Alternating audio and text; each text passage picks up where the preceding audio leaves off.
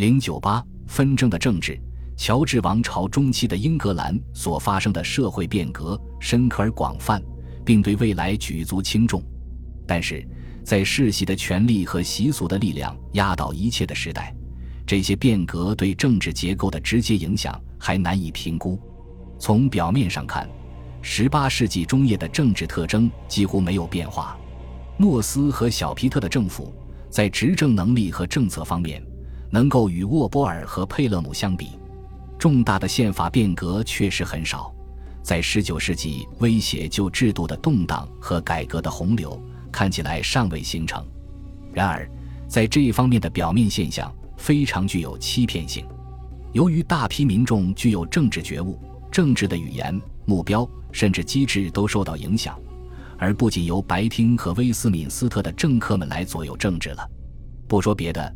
十八世纪五十年代和六十年代的报纸、版画和小册子中所展示的唇枪舌剑的范围和激烈程度，足以证明公众辩论的活力和政治家参政的热情。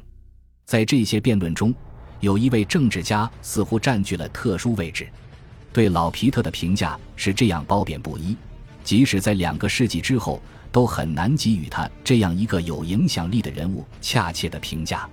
在一七五四年之前，皮特的职业生涯远未取得成功。作为一个挥霍无度的家庭中被偏爱的幼子，小皮特加入了辉格党，并最终通过婚姻进入了一个辉格党的望族吉斯托的坦普尔家族。年轻时，他是一个爱国者演说家，以令人生畏的辩才和鲁莽的激情确立了自己的政治名声。在奥地利王位继承战争期间。他因强烈抨击汉诺威王朝而声名鹊起，并获得了高涨的人气，但这也使他成为国王不喜欢的人物。1746年，佩勒姆家族为他提供职位，其条件是有经济收入但没有政治前景。作为军队主机长，皮特被排除在高级决策之外，并在议会辩论中被有效地捂住了嘴。这似乎是爱国者晋升上的又一个范例。即以牺牲原则而换来职位，但是，十八世纪五十年代中期的一系列事件使皮特的命运发生了巨大变化。一七五四年，首相亨利·佩勒姆的突然去世似乎成了一个分水岭。国王的话也证明了其重要性。现在我将不再有和平日子了。佩勒姆的继任者是他的兄长纽卡斯尔，一位精明强干、经验丰富的大臣。绝不是辉格党内部传说所描绘的荒谬平庸之辈，但在上议院，他发现很难行使他的兄弟或沃波尔的控制力。皮特在下议院的主要竞争对手亨利·福克斯，缺乏取代佩勒姆的政治勇气或分量。自汉诺威人继位以来，议会中的主导力量是辉格党的老集团，但其几乎处于群龙无首的状态。他们的反对派托利党。现在越来越不甘心继续被排除在政治权力之外，也不再认真考虑迎接海峡对岸的流亡国王，而是在构思新的想法。难道皮特不能满足双方的愿望吗？他能够做到这一点，很大程度上取决于环境，尤其是国际形势。奥地利王位继承战争确定了未来的主要冲突领域，但没有开始解决它们。海外的主要焦点不再是西班牙帝国的命运，而是英国和法国之间的世界性冲突。这两个国家是重商主义时代最成功的商业大国。在北美，法国试图建立一条从魁北克贯穿到路易斯安那领地的带状防线，以切断英国殖民地。在西印度群岛，两国就有争议的产糖岛屿不断发生争吵。就像在西非两国就奴隶和橡胶贸易发生争吵一样，在印度，由于本土王子热衷于派系斗争且虚弱无力，加上法国和英国的东印度公司强取豪夺，使得当地的局势极不稳定。这一切都预示着两国之间将要爆发一场决定性的殊死之战，以确立各自的帝国地位。一旦战争爆发，对英格兰和皮特的政治对手来说都是灾难性的。1755至1756年，英国未能在大西洋给予法国海军以决定性的打击，在地中海又丧失了梅诺卡岛，倒霉的海军上将变成了无情的替罪羊。这一切让老辉格党政府名誉扫地，这正好成就了皮特，或许也成就了大英第一帝国。随后的几年，在历史上已经成为一个特别重要并取得卓越成就的时期。在七年战争期间，英国在北美和印度彻底击溃了法国，在其他地方也扭转了波旁王朝的威胁。这一系列成功代表了帝国成就的巅峰。其实。皮特于1756年出任国务大臣，并成为下议院领袖，是国家的决策者之一。他成功的打击了辉格党的老集团政客，似乎预示着一位新政治家和一种新的政治形式的诞生。约翰逊博士将沃波尔和皮特做了精辟的比较，称前者是国王赋予人民的大臣，而后者是人民赋予国王的大臣。然而，皮特登上权力顶峰。更多依赖于自己精明的政治判断力和纯粹的运气，而不是公众的拥护。民众给予他的支持，是由他在伦敦城的朋友和在地方各郡新结识的托利党同僚一手策划的。他的第一轮执政，即1756至1757年的皮特·德文军内阁，脆弱且短命；他的第二轮执政，即1757年的联盟，更为成功，部分归功于与纽卡斯尔达成的交易。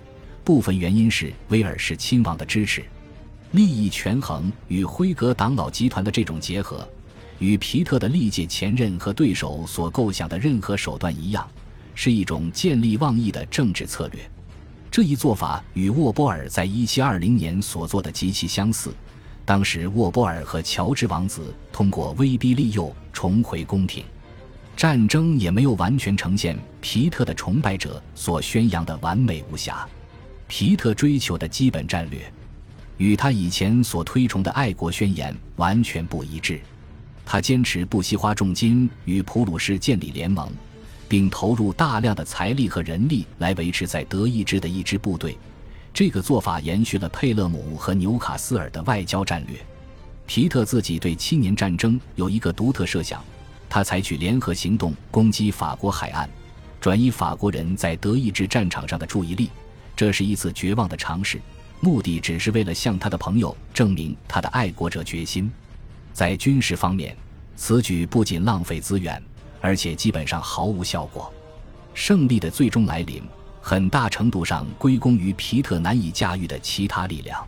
总的来说，法国人因为未能为海军和殖民战争筹集资源而付出了沉重代价。在印度。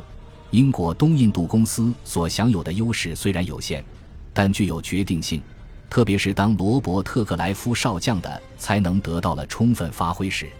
皮特称赞克莱夫为天赐的将军，这等于在口头上承认他无法将任命克莱夫的功劳归于自己名下。詹姆斯沃尔夫对魁北克的英勇攻击曾令全国振奋，但他也只是众多指挥官中的取得最后胜利的那一位。英国指挥官们在北美的战斗还是负多胜少，但胜利解决了战争中的所有问题，至少在和平谈判之前是这样。在奇迹年1759年之前，皮特与纽卡斯尔的联盟摇摇欲坠，到了瓦解的边缘。皮特的托利党支持者一直在谈论抛弃这位大臣，因为他的政策让他们感到恐慌。纽卡斯尔盟友也一再威胁要抛弃皮特这位同僚，因为他花钱如水，却换来屡屡败绩。一七五九年，这些困难都化解了。七年战争的胜利不应当全部归功于皮特，但在两个重要的方面，他的历史声誉似乎是当之无愧的。即使皮特在民众中的受欢迎程度被夸大了。但他在改变18世纪政治的性质方面所起的重要作用是不可否认的。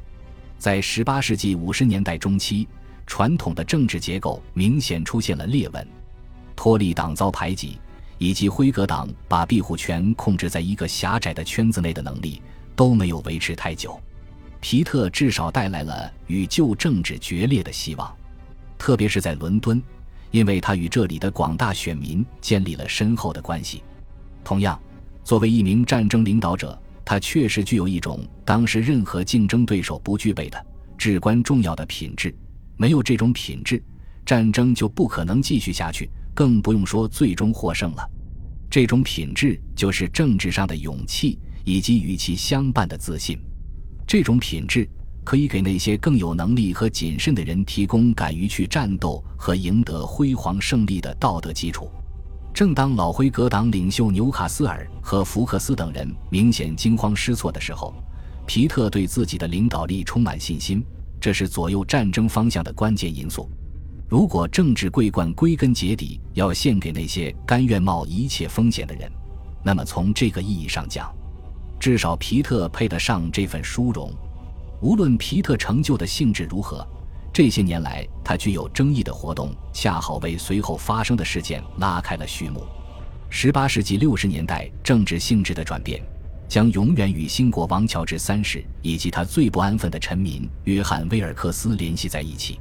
对国王而言，这些年是极其痛苦的。然而，乔治三世所做的很多事情，都只不过是针对他祖父统治时期延续下来的各项趋势不得已而为之的。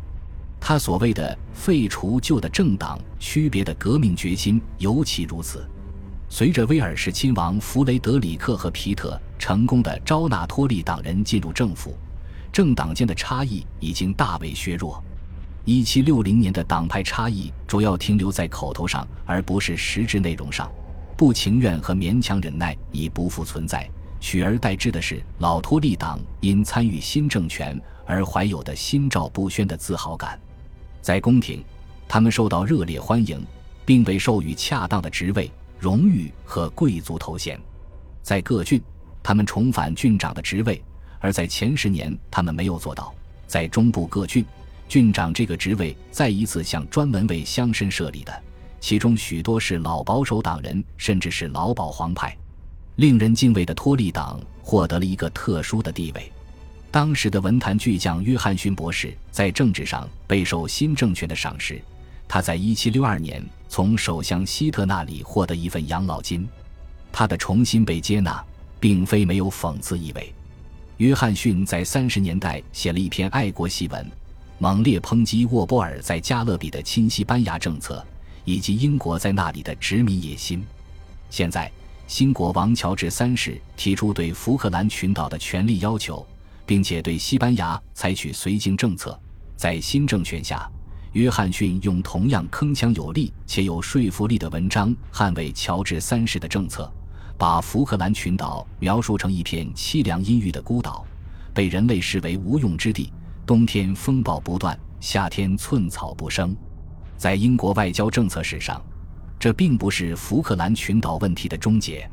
约翰逊个人所取得的成就的意义，在牛津大学的历史上得到了更为充分的认可。四十六年来，作为多愁善感的詹姆士党人的家园和圣地，牛津大学一直被冷落在政坛的荒野，因为连续几代的辉格党教士垄断了大学里有名有利的职位。汉诺威王朝早期的英格兰教会教士们，通常是剑桥大学或牛津大学的几所小型辉格学院培养的。在新的统治时期，毫无疑问，牛津大学在情感上有回家的感觉。奇怪的是，即使在汉诺威王朝初期，牛津大学已经培养了不止一位首相，但佩勒姆几乎没有试图阻止他哥哥把教会的庇护权交给剑桥大学。而皮特曾一度屈尊，利用自己的母校牛津大学的詹姆士二世党协会。在乔治三世的统治下，牛津大学出了一位首相诺斯勋爵，他是牛津大学的名誉校长，也正好代表了保王党郡县的老托利党一系。恭喜你又听完三集，欢迎点赞、留言、关注主播，主页有更多精彩内容。